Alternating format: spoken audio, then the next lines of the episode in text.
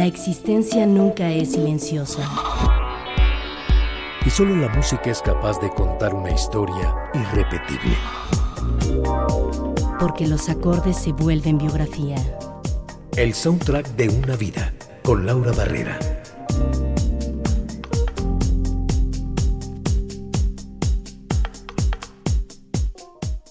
Nació famoso, hijo de quien personificó al ideal de la mexicanidad en la época dorada del cine nacional. Creció en foros entre actores y actrices, estrellas internacionales, directores, fotógrafos. Heredó de su padre la mirada magnética que atrapaba irremediablemente a quien se reflejaba en ella, sin siquiera proponérselo. Soñó con levantar casas, museos en las grandes ciudades que lo apasionaban. Pero un día el destino le mostró que ese no era el camino. Su porvenir estaba en otro sitio. Construiría no edificios, sino personajes. Levantaría no puentes, sino emociones. Haría llorar y reír a miles, millones de personas. Sería actor. El suspicaz detective Héctor Velasco Shane. Rodrigo, el hombre que da un vuelco en la vida de una correcta y provinciana joven, en La Pasión según Berenice.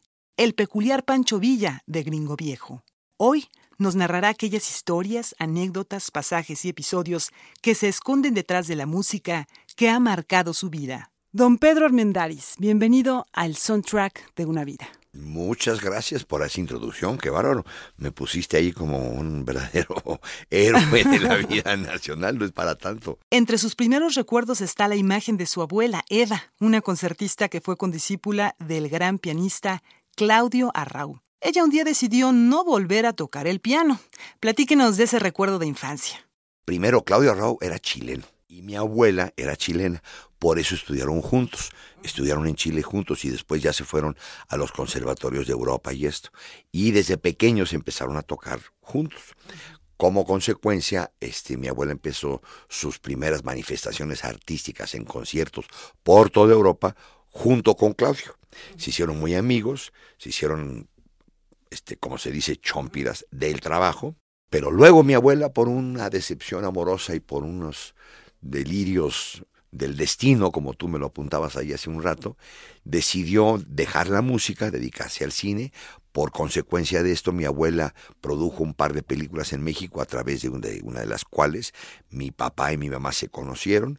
Mi papá le dijo a mi mamá que se quería casar con ella, mi mamá dijo que sí, mi abuela dijo que no, el padrastro de mi, pa, de mi mamá, el chebor famoso, dijo que no, mi mamá, mi papá le dijo o tu mamá o yo, mi mamá dijo tú y mi papá la tomó del brazo y se la llevó de Acapulco Guerrero y en carretera, si vinieron desde Acapulco Guerrero en aquellas épocas hasta el México Distrito Federal, en donde se detuvieron, mi papá la alojó en casa de mi tío Manuel y después se casaron. Y de ahí nació Pedro Almendares Chico y mi hermana Carmela, de ese, mm. matrimonio. Y de esta mujer que amaba entonces muchísimo la música y usted seguramente la escuchó tocar muchas veces. Fíjate que es muy curioso porque cuando Claudio Rao hacía sus giras y, de, y con temporalidad tocaba la Ciudad de México, porque mi abuela vivió en la Ciudad de México, pues le hablaba a mi abuela, en mi casa se instalaban dos pianos y yo tuve la suerte, la famosa, la generosidad de ellos dos, de que se sentaban a tocar el piano, porque mi abuela un tiempo nunca más volvió a tocar el piano, más que en mi casa. Y entonces cuando Solo con familia. Exactamente. Y cuando llegaba algún invitado a la casa, no tocaba nada más para nosotros. Y entonces ponía a Claudio Arrau y este, la duquesa Olga, que así se llamaba ella, así se hacía decir ella, este, ponían a tocar el piano. Entonces eran unos goces de Liszt y de Chopin y de todo esto, que era verdaderamente fantástico porque pues este, se te va afinando el oído. Yo, yo no soy músico, desgraciadamente yo tuve la oportunidad de estudiar música, pero no hubo una, un ejercicio de la fuerza de parte de mi padre y de mi madre para que yo lo siguiera haciendo, que se los hubiera agradecido, que eso hay que hacerlo, se los recomiendo a los papás, sí hay que obligar a los chamacos no quitar el dedo del renglón. No quitar el dedo del renglón, exacto. Y bueno, ¿cuántas veces habrá escuchado música como, como esta, como el Nocturno 2 en mi bemol de Chopin?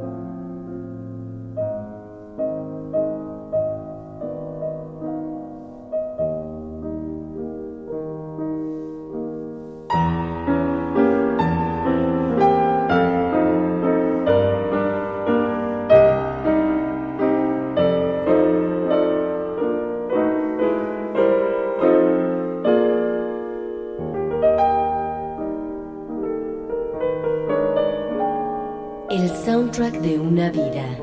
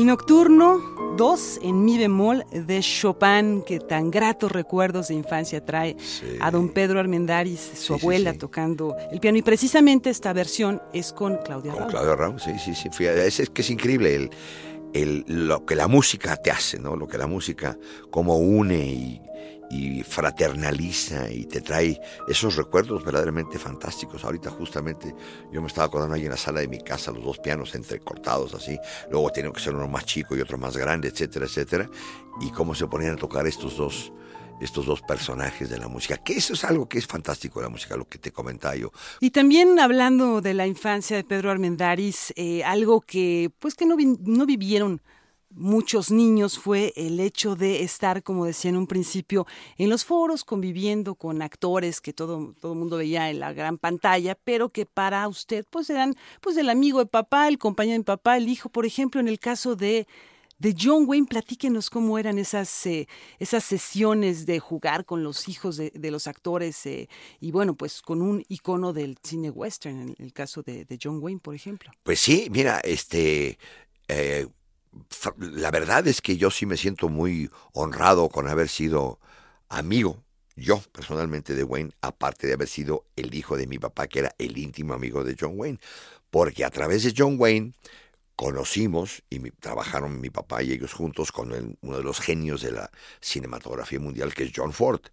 Todo este clan de irlandeses que había en, Hollywood en aquella época, en los años 30, 40 y 50, que además cantaban canciones irlandesas, que eso es también muy chistoso, porque este, Ford era un fanático de la música irlandesa, entonces eran irish y profundamente irlandeses, y aventaban las lyrics, estos famosos, y los limericks ingleses de, de, de la música tradicional este, irlandesa, ¿no? Y, y este, y, y, esta relación con este grupo de gentes, pues fue muy, muy generosa para mí. Me di cuenta lo que es ser un gran actor, el poder que tienen, el despoder que tienen, la, la fuerza que tienen en la pantalla, a veces la mala imagen que tienen porque se equivocan en un personaje. Por ejemplo, John Wayne y mi papá hicieron una película que se llama El Conquistador de Mongolia, que según los anales y los críticos del cine mundial es una de las peores películas que se han hecho en la historia del cine, porque todo el mundo estaba mal, o sea, era una película que estaba totalmente desfasada. Y este, eh, esto es lo que es bien interesante, ¿no? Vea todo esto, porque en esta película estaba Robert Conrad y estaba Dick Powell y estaban, entonces, y, y yo esto lo aprendí desde chico, o sea, estar en, en el ambiente del cine, eh, eh, en el tono este del cine. Por ejemplo, John Ford una vez a Patricio Wayne y a mí nos puso una cosa ahí de la bandera de que no podíamos caminar a caballo porque nos metíamos en las escenas. Y se puso fúrico con nosotros, nos puso una regañada verdaderamente bestial. Y ustedes jugando. Y nosotros jugando y luego nos dejaron por ahí tirados en el sol como dos horas y nos pusimos una tatemada con una bandera blanca hasta que nos dijo, ya aprendieron la lección el viejo Ford, ya, ya, ya aprendimos la lección, nunca más nos volvemos a meter en una escena, discúlpanos viejo Ford. Y algo que también disfrutaba mucho en el caso de su papá y que usted eh, desde niño escuchaba era el jazz y el blues, ¿verdad? Sí. Y una etapa en la que Pedro Armendáriz creció escuchando también a músicos como Cole Porter, Cole y en Porter. esta ocasión ¿Qué le parece si escuchamos algo de Cole Porter acompañado por Ella Fitzgerald? Se llama Night and Day. Like the beat, beat, beat of the tom tom when the jungle shadows fall. Like the tick, tick, tock of the stately clock as it stands against the wall.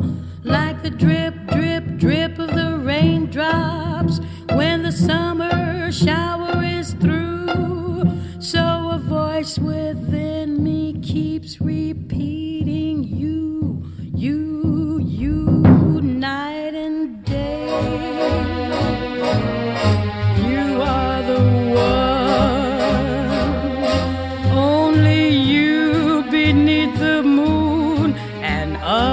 the sun.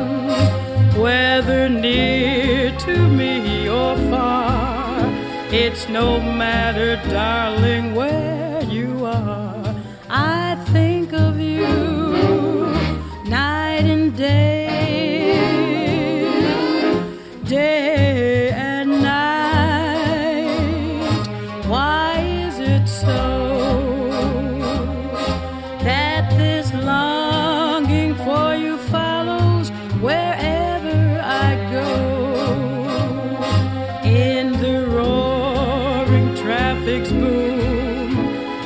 the silence of my lonely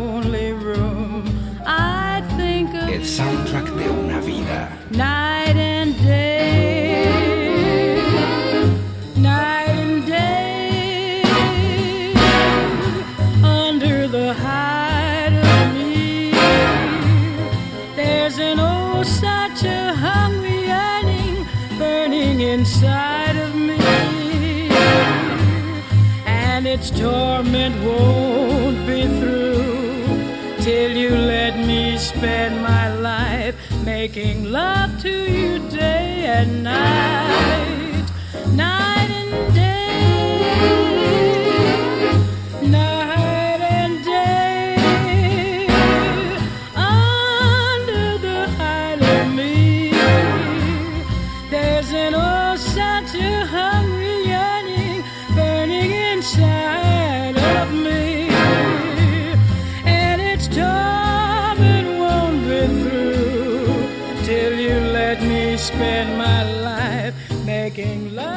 Porter y Ella Fitzgerald, Night and Day. Esto es el soundtrack de una vida. Estamos platicando con muchísimo gusto y placer con don Pedro Armendaris Jr. Regresamos enseguida.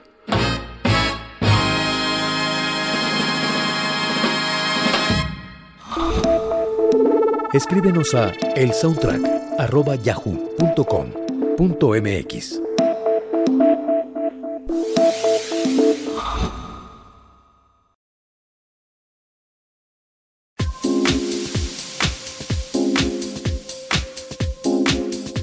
Estamos de regreso a El Soundtrack de una vida. En esta ocasión, nuestro invitado es Pedro Armendaris Jr.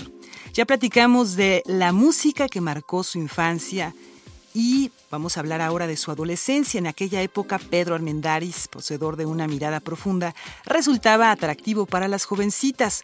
Hubo una chica muy guapa con quien usted acudió a una graduación y a la que le causó una gran impresión. Platíquenos por qué. No, pues lo que pasa es que esta chica a mí me gustaba, obviamente. Creo que yo le gustaba a ella, pero no había forma de que de que la convenciera yo. Y entonces hubo una graduación, hubo un divertimento, una cosilla. Entonces mi papá me dijo, te quiero invitar a esta cosa que va a haber en el Continental Hilton. Y viene un cantante que viene a cantar aquí.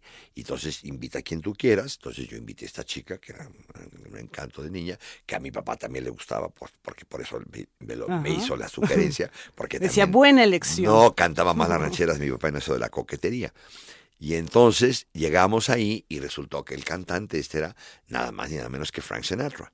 Y entonces Sinatra estaba allí, cantó, hizo su show y de pronto Sinatra se instaló en la mesa con nosotros. Y entonces, bueno, yo estaba patidifuso y mi novia verdaderamente yo, yo hasta me empecé a poner celoso porque dije, primero mi papá me la va a bajar y luego Sinatra seguramente me la quita. Entonces ya se volvió un conflicto ahí de, de personalidades y todo, pero, pero fue de esos, yo creo que uno de los espectáculos musicales más divertidos y más completos que yo he visto fue en esa época a Sinatra, porque además vino con un grupo de orquesta que era Nelson Riddle, que era su, sus, este, su casi su músico de, cabecera con el que trabajó él mucho, y hacía composiciones fantásticas, ¿no? arreglos estupendos. Y, este, y esa noche la disfrutamos, fue mágica de verdad, porque tú imagínate, eh, pues teniendo que 17, 18 años, que Sinatra, ya existía Elvis Presley, pero Elvis Presley viene después, pero que Sinatra, un ratitito el crooner, porque ha sido yo creo que yo, yo pienso particularmente que él y Ben Crosby han sido los mejores cantantes que ha habido en ese aspecto de crooners que en la historia de la música. Un modelo para muchas, muchas generaciones. Mucha gente lo odia como personaje, pero como cantante es absoluto. Eso es incuestionable la facilidad que tenía este. Nunca lo, lo oyes respirar el, el, aire, cómo manejaba el aire este hombre. Nunca, y eso que lo, yo lo vi así en el micrófono, o sea, tú oyes siempre a un cantante ¡ah! que toma el aire o, que, o que de pronto hay un exceso de aire y, lo expulsa. Este nunca se tenía un control verdaderamente impresionante y además una interpretación, porque eso es algo que yo creo, yo creo que está la canción pero lo que tú haces de la canción, eso es lo que Sinatra tenía. Esos videos primeros que tiene de que este, está en el bar, ta, como no acuerdo cómo esa canción, donde está I'm here lonely in the bar, este, y, y este, estas interpretaciones que hace, y tú lo escuchas y te sientes en el bar fumando un cigarrillo, tomando un scotch and soda con él, solos. Eso es lo que es fantástico de este tipo, que era, era verdaderamente un, personaje este hombre. Y esa noche mágica que vivieron, seguramente recordada, desde luego por usted, pero también probablemente por esta jovencita que no sabemos qué, fue de ella. por ahí anda. Por ahí anda. Por ahí, seguramente va a escuchar tu programa. Pero seguramente va a, recordarla y a recrearla cuando escuche I Got You Under My Skin, Frank Sinatra. I've got you under my skin. I've got you deep in the heart of me. So deep in my heart that you're really a part of me. I've got you under my skin. I tried so not to give in I've said to myself, this affair, it never will go so well. But why should I try to resist when, baby, I know damn well that I've got you under my skin? I'd sacrifice anything, come what might, for the sake of having you near. In spite of a warning voice, comes in the night and repeats, repeats in my ear. Don't you know, you fool, you never can win. Use your mentality, wake up to reality. But each time I do, just the thought of you makes me stop before I begin. Because I've got you under my skin.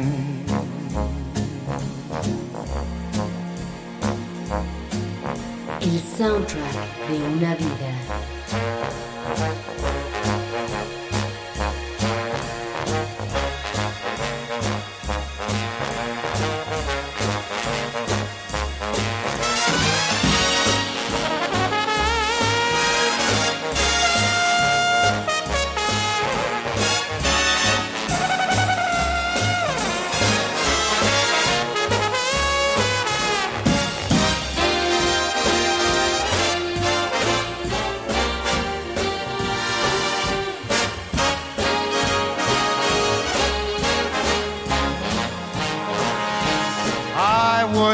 Sacrifice anything, come what might, for the sake of having you near. In spite of a warning voice, comes in the night and repeats how it yells in my ear.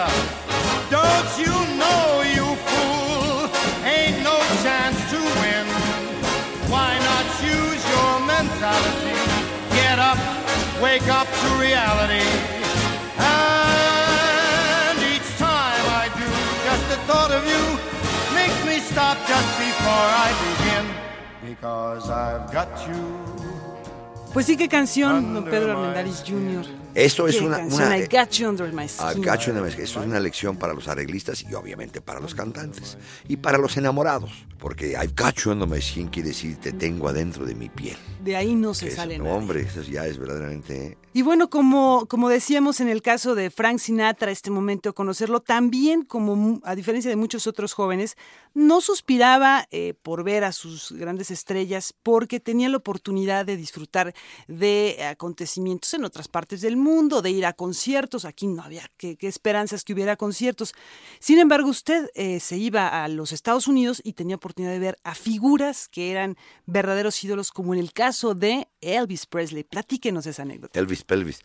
Lo que sucedió fue que mi papá estaba en, en, en New York y este y Elvis estaba empezando ya en México, ya teníamos algunas. Siempre íbamos, íbamos en aquella época, sobre todo, un poquitín atrasados de las novedades musicales y cinematográficas y todo, ¿verdad? Hoy día estamos mucho más al tanto por la comunicación que hay. Pero me di- yo ya había oído y había escuchado un par de canciones de Elvis y mi papá me dijo, hay un concierto de Elvis en tal lugar, este Chucho Montalbán, el hermano de Ricardo, nos va a conseguir boletos y dije, hombre, pues qué bueno que estás tú allá, me encanta la idea, pero pues allá estás, no, no, no, te estoy hablando porque te quiero invitar, no, jefe, de veras te la sacaste, pues sí me la y ahí voy a Nueva York con unos amigos míos y nos fuimos a ver a Elvis Presley. Y además el show fue genial porque en esa época en el primer lugar de los hit parades en Estados Unidos estaba una canción que se llamaba Hound Dog. Y entonces abría el show con un perro un, un perro de estos este cómo se llama pues un perro cómo se llama las razas Hound Dogs.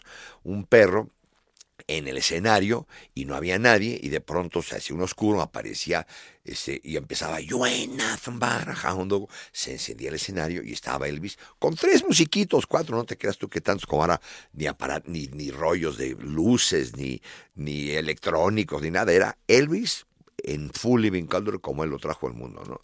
Y entonces eh, fue una cosa, yo de pronto me encontré ahí a un personaje al, al, al margen del ídolo que había yo visto anteriormente, que era Frank Sinatra, este era el, el pegue popular, la música nueva, una música que se llamaba rock and roll, que yo dije, bueno, esto se va a quedar. Había, yo me acuerdo que muchos amigos de mi papá y amigos me decían, no hay que aprender a bailar el rock and roll porque va a pasar de moda. 40 años después todavía les sigo preguntando, y, y sigue ahí el rock and roll, ¿no? Entonces, este, ver, haber visto a Elvis así, moviendo las masas, el primer cantante que yo vi que, que movía, bueno, en el teatro este donde estábamos había 2.500 gentes, que para esa época era una cosa verdaderamente colosal, ver que todo el mundo se quitaba, y las mujeres, y luego los movimientos que hacía, que le dijeron Elvis Pelvis, y muchas cámaras de televisión no, únicamente lo tomaron de la- censuraban. lo tomaron de la cintura para Ajá. Arriba, inclusive un programa de tele en, enfrente de todo el mundo, un cronista empezó a romper los discos de Elvis que porque era contra la moral, tú imagínate nomás. Entonces Elvis se volvió pues el ídolo. Bueno, eh, ya era, ¿no? Pero para mí fue un personaje importantísimo en la historia de mi vida, porque de ahí vino toda mi, etapa, mi época de, de rock and rollero, a bailotear en los bailes y en los lugares a donde nos invitaban, porque yo soy rock and rollero.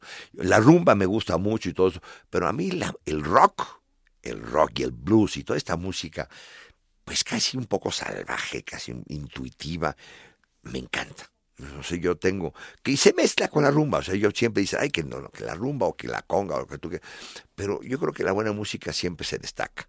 Y, y este, pero el rock a mí me, me trae un, una vibra muy especial de mi juventud. Y una juventud que quedó marcada con aquel concierto tan especial y con la irresistible canción Hound Dog. You ain't nothing but a hound dog, you're crying all the time. You ain't nothing but a hound dog,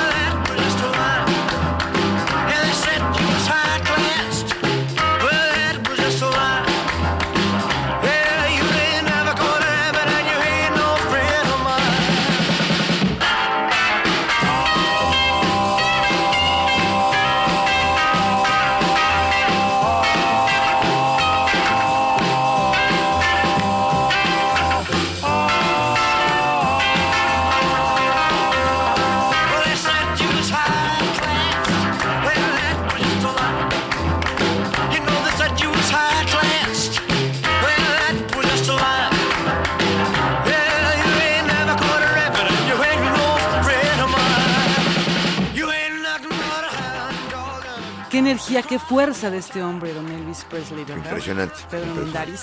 Afortunadamente todavía, fíjate que de las cosas del- de los discos y de los tapes y todo esto que se quedan para la vida. Y ahora con el rescate este que hay de, de las, de los íconos del rock and roll, eso es importantísimo, qué bueno que se está haciendo. Pedro Almendaris en el soundtrack de una vida pues ya nos ha platicado de muchas canciones, de, de temas que esconden todos ellos historias. Y una de las cosas que lo ha caracterizado y que lo ha dicho es que se, se declara pues un fan de las mujeres, un admirador de las cualidades del sexo femenino. Sin embargo, pues hay una mujer que le trae un recuerdo muy muy especial también lega- ligado a la memoria musical. El nombre de esta mujer va a permanecer en el misterio para nosotros, pero no la historia, y ligada también a una eh, canción de los Rolling Stones. Platíquenos de esta historia de esta mujer y por qué, por qué está tan ligada al tema de I Can Get No Satisfaction. Pues obviamente en el título de la canción va implícito el satisfaction. Hay que recordar que en ese momento este, esta canción también rompió un- una vidriera de, de prejuicios que había de respecto del sexo y lo que tú quieras, ¿no? Entonces, pues, este, esta es una canción como de los años sesenta y tantos, ¿no? Entonces, nosotros, eh, eh, había un, y sobre todo en México, había una represión y había una, una desigualdad sexual, ¿no? no El lenguaje de los sexos no era el lenguaje el que se usa hoy, mm, desafortunadamente, pero afortunadamente ahora ya se ha corregido. Y este, y entonces los, los señores, los señores éramos medio machitos, las mujeres eran muy mujeres, pero más retraídas, y entonces esto como que rompió una, y abrió un lenguaje en que ne- nos podíamos comunicar más fácilmente. Si Mick Jagger podía cantar Satisfaction, nosotros podíamos también decirle a las niñas, oye, tienes una piel bonita y tus ojos y tu mirada, y me gustas, y sería bueno que, puntos suspensivos. Y entonces este, todo esto hizo que, se, que las alternativas del lenguaje entre nosotros mismos fueran mucho más abiertas, mucho más sólidas, ¿no? menos escondidas. Y entonces esto hizo que yo tuviera un desafer con una amiga justamente por esto y este y que tuvo éxito. Entonces me di cuenta que el lenguaje, que esta, esta relación existía, que nada más había habido un prurito de muchos años y que nosotros no la queríamos tomar por miedo o por lo que existía dentro de nuestra sociedad. Te vas a condenar, eres malo o lo que tú quieras, ¿no? Dependiendo de a qué clase social pertenecieras tú. Pero entonces esto, yo te platiqué de una mujer, pero fue como la mujer, sino que ya de ahí en adelante te das cuenta de que nosotros somos iguales. La mujer tiene los mismos deseos que el hombre, porque esta canción está hecha para todos. No está hecha nada más porque la canta Mick Jagger, no está hecha nada más para ellos, sino está hecho para ellas, para todo, todo el género humano está implícito en este tipo de texto. Entonces yo creo que eso es lo más interesante que rompió esta, este esquema que teníamos antes de que no se podía decir, oye, ¿sabes qué me gustas? Me gustaría darte un beso, acariciarte o ver los tentáculos de tu, de tu sexualidad, ¿verdad? Y no, ahora ya. Entonces, este, esto hizo que se rompiera, que se abriera un nuevo camino para mí, para poder decirles a las señoritas y a mis amigas, oye, ¿sabes qué? Este, qué bien que estamos aquí, ¿verdad? Ese es un momento de, de romper esto y de que nos digamos la verdad y esa mirada que tú tienes ahorita y que yo tenía en ese momento, que tengamos y que nos digamos la verdad y que digamos, oye, qué bueno que estamos conectados, ¿no? Qué bueno que, aunque no sea necesariamente para una cosa sexual, sino para una cosa de lo que dice la canción, I can get no satisfaction, ¿no? Y eso es lo que es padrísimo, ¿no? Vamos a escucharla.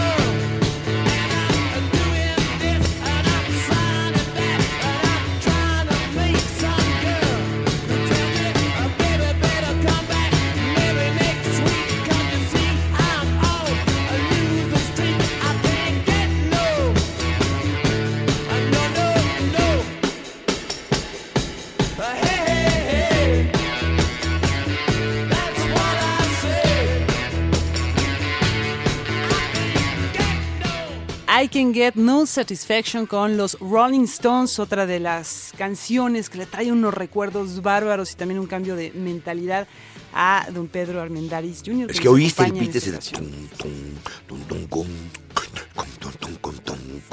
Eso Es- es. ese beat sí no, no, no, no es inevitable. Además te enciende, te pone cachondo. Todo. Y, lo- y los que eh, hablan inglés y se ponen a escuchar la letra dicen, bueno, pues aquí hay sí, sí. mucha, mucha amiga, ¿no? Sí, sí, sí. Pero vamos a una pausa, eh, regresamos al soundtrack de una vida. Recuerden que estamos recorriendo la biografía y la memoria musical de Pedro Armendáriz. Regresamos.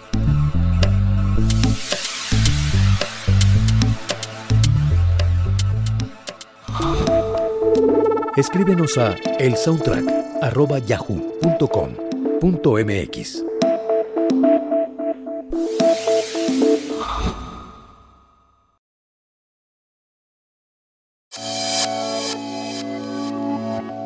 Estamos de vuelta en el soundtrack de una vida platicando con Pedro Armendáriz. Qué bueno que nos escuchan y tenemos un bloque, ya nos vamos al bloque final, en el cual vamos a platicar de otras experiencias y vamos a escuchar muy buena música, muy diversa, que trae nostalgias, recuerdos, recreaciones de experiencias vividas y que con el paso del tiempo pues también van adquiriendo significados diferentes.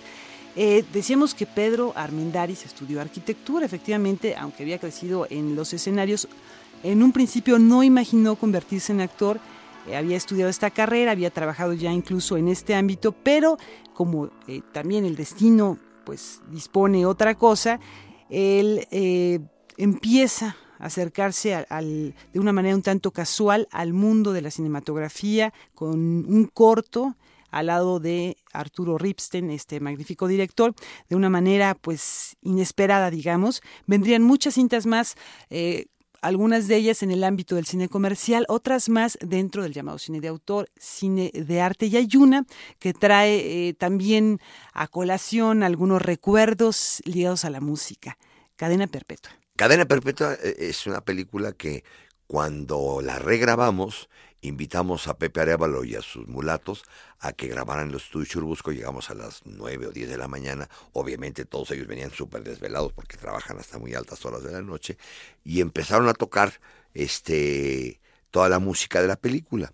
Durante la cual este, eh, nos quedamos ahí hasta como las 8 o 9 de la noche terminamos la sesión, nos fuimos a tomar unas copas justamente al, al Bar León, al Bar León, al Bar León de, de Pepe Arevalo, estuvimos ahí tomándonos unas copas y al día siguiente este, nos enteramos de que eh, uno de los músicos al salir de ahí de, de- del Bar León tuvo un accidente automovilístico y se mató. O sea que fue la última grabación que hizo este hombre. Quedó acentuada ahí en la imagen de Cadena Perpetua, una película que además yo creo que es una de las mejores películas que yo he hecho. Un estupendo guion de, de Vicente Leñero con Luis, una, basada en una novela de Luis Espota dirigida por Arturo Ripstein. Vamos a escuchar esto que está ligado a un, a un recuerdo, por un lado, grato de la filmación de la película, pero pues también esta, esta pérdida de uno de los músicos, Pepe Arevalo, Caballo Viejo. ¡Caballo viejo! Cuando el amor llega así, de esta manera, uno no se da ni cuenta. El cauta rebeldece y el guamachito florece y la soga se revienta. Cuando el amor llega así, de esta manera, uno no se da ni cuenta.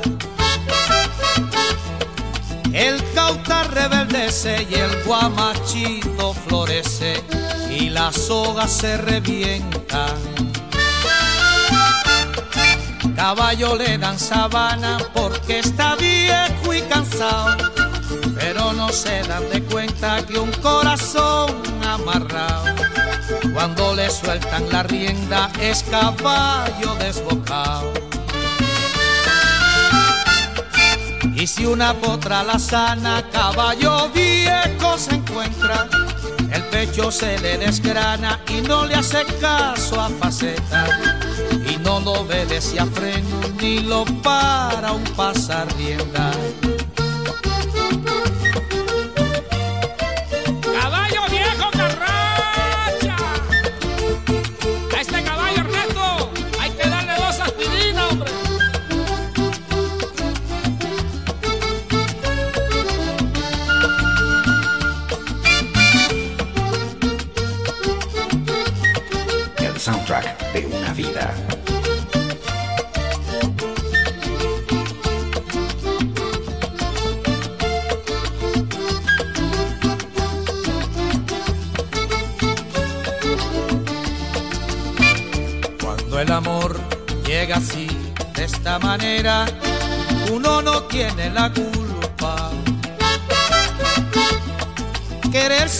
Tiene horarios ni fecha en el calendario cuando las ganas se juntan.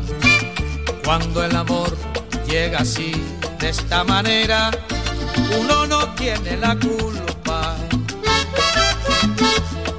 Quererse no tiene horarios ni fecha en el calendario cuando las ganas se juntan. Caballo le dan sabana y tiene tiempo contado y se va por la mañana con su pasito apurado a verse con su potranca que lo tienen barrascao.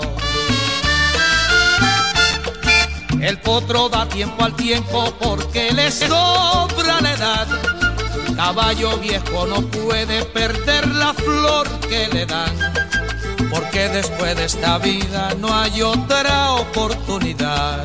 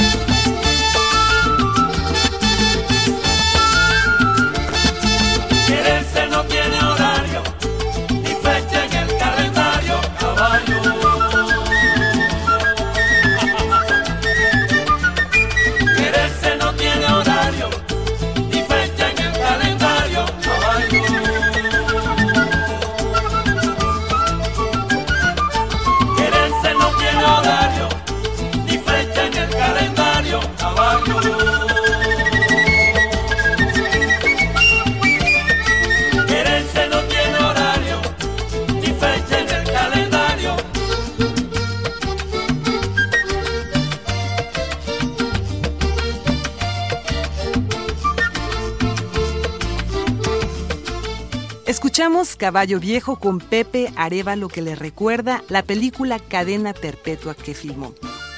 Pedro Armendáriz, usted ha filmado alrededor de 150 películas, además de numerosas series de televisión en Europa, Estados Unidos y Sudamérica. Una de esas andanzas lo llevó a Nicaragua. Cuéntenos esa anécdota. Esta película se llamó Walker el filibustero.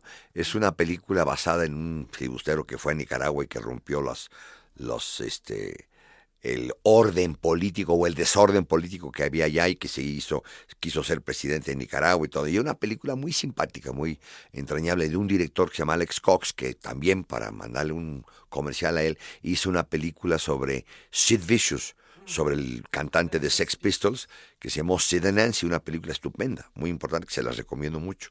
Y este, este Alex Cox me invitó a trabajar con él, y llegamos a la filmación, me encuentro con un tipo tirado ahí en el pasto, lleno de barbas y todo cochino, que era un pordiosero en la película, y le pregunto a Cox, bueno, ¿y este quién es? Me dijo, este se llama Joe Stromer, y es el cantante de Clash. No, no es posible. Ya hurgando entre las barbas que traía este personaje, sí, era Joe Stromer, que por cierto hace poco se acaba de morir, desgraciadamente, relativamente joven, tendría 55, 56 años, pero un súper personaje, y yo y luego después, durante la filmación, llegó a Nicaragua, llegaron a Managua, YouTube, y entonces hubo un concierto entre que Clash, bueno, Stromer y parte de Clash y este eh, y YouTube cantaron ahí y yo tuve la oportunidad de echar dos o tres este este liritas ahí cantando con ellos. Algunos palomazos. Y se hizo muy muy amigo de Stromer, ¿verdad? Stromer nos hicimos muy amigos durante la filmación. Esta película duró, tardó mucho en filmarse porque fueron como tres o cuatro meses.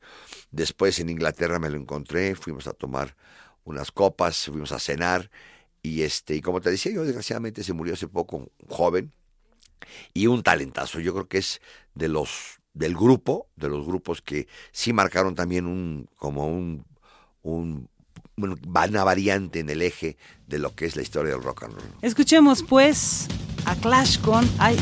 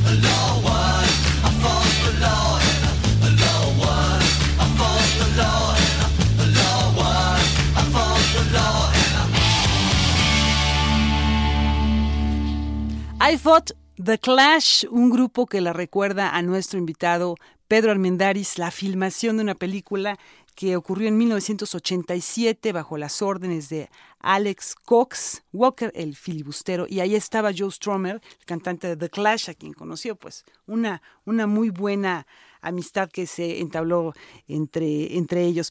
Y bueno, aunque los escenarios, eh, los sets de filmación han sido su vida, Pedro Almendaris, todavía la carrera artística sigue deparando más sorpresas.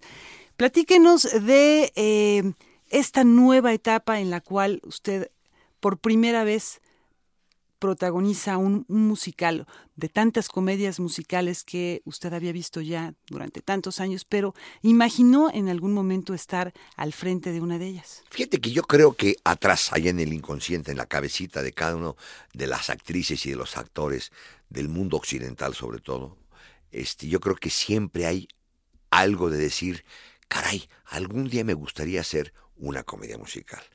Singing in the Rain, en el cine o en el teatro, donde tú quieras. Singing in the Rain, My Fair Lady, South Pacific, todas estas comedias musicales que son verdaderamente fantásticas, que yo creo que es la aplicación de la ópera al mundo pues más este, entendible de parte de, del público en general, ¿no? Y de nosotros, los que no tenemos la capacidad de cantar como Pavarotti o como el genial Plácido Domingo. Entonces, pues nos aplicamos a esto. Eh, Morris Gilbert me invitó a que si quería yo hacer una comedia musical, musical, a mí se me prendió el foquito inmediatamente, yo dije, ah, caray, ¿y de qué se trata? Pues queremos hacer este el violinista en el tejado. Dije, hombre, un super clásico, Manolo Fábregas, ahí está la imagen de Manolo y el fantasma de Manolo Fábregas. Y entonces yo dije, pero con mucho gusto tuve que hacer un casting, vino el director norteamericano, hicimos casting una serie de actores para y actrices para todos los personajes, después ya quedamos los que estamos ahora en el escenario, en los teatros Telmex, y este, y, y, y con mucho éxito. Entonces yo tuve que, es lo que tú comentabas hace un momento, a mi edad, eh, ya una edad bastante respetable, este, nunca terminas de aprender en la vida esta artística. Yo tuve que empezar a aprender un poco de coreografía, un poco de danza, un poco de... y bastante de música. Tuve que meterme a tomar clases de canto, tuve que empezar a, a, a, coreografiarme correctamente y sobre todo a entender lo que es un director de orquesta. Porque Ajá, al maestro Isaac ajá. yo lo tengo que seguir cuando él se voltea y hace un, dos, tres, pum, y entonces empezamos, sí, yo Una fuera rico. sincronía Y que tenemos que, haber. empezar a cantar y coordinar toda esta serie de aspectos que también me traen el antecedente de que yo desde joven, también por mi papá, porque nos- somos una familia bastante musical, mi papá era desentonadísimo, en una película cantó únicamente, una, una película que se llama El Abandonado y cantó fatal, entonces dijo, ya no vuelvo a cantar Dijeron, en mi "Ay, vida. hasta aquí. Ahí muere. Mejor, Armendáriz, dedícate con tus ojos a actuar y se olvídate de la... Y entonces, y entonces, este, me, pero a él le gustaban las comedias musicales. Y tenía muchos amigos, entre ellos Bob Lerner, que nos invitó, por ejemplo, al estreno de My Fair Lady en Broadway. Y luego aquí en México, él fue el que convenció a mi papá de hacer una, una, una obra de teatro aquí.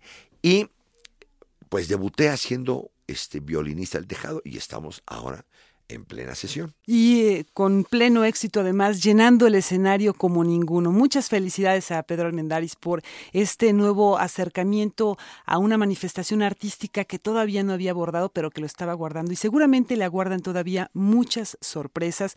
De verdad, muchas gracias por habernos acompañado en el soundtrack de una vida, por haber compartido la música que ha marcado su existencia. Y vamos a despedirnos. ¿Qué les parece? ¿Y qué le parece a usted, don Pedro Almendaris, con My Fair Lady, no? Muchas gracias. Muchas gracias a ti y un saludo muy afectuoso a todo tu público musical. Bed, bed, I couldn't go to bed. My head's too light to try to set it down.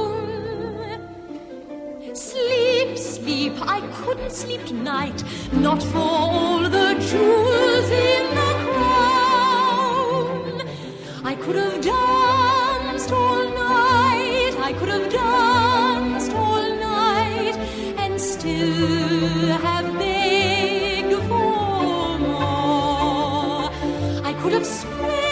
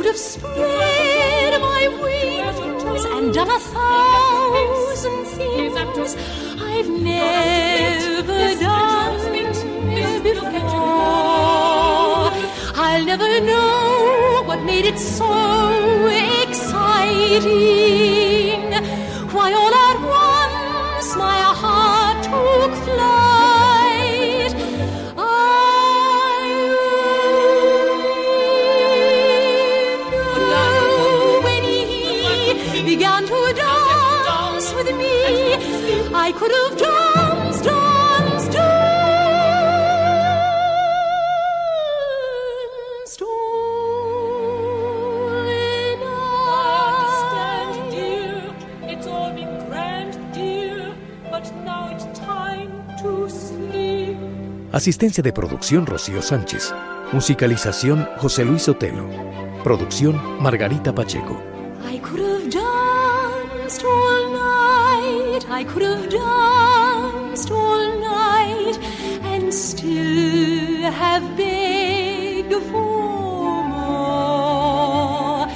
I could have spread my wings and done a thousand things I've never done before. I'll never know what made it so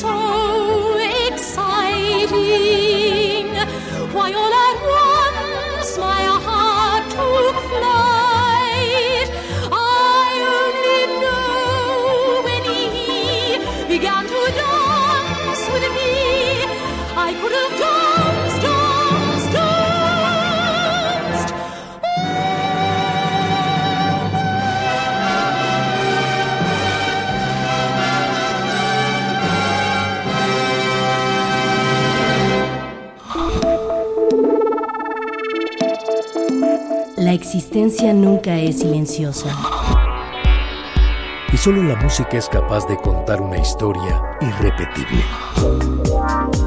Porque los acordes se vuelven biografía. El soundtrack de una vida con Laura Barrera.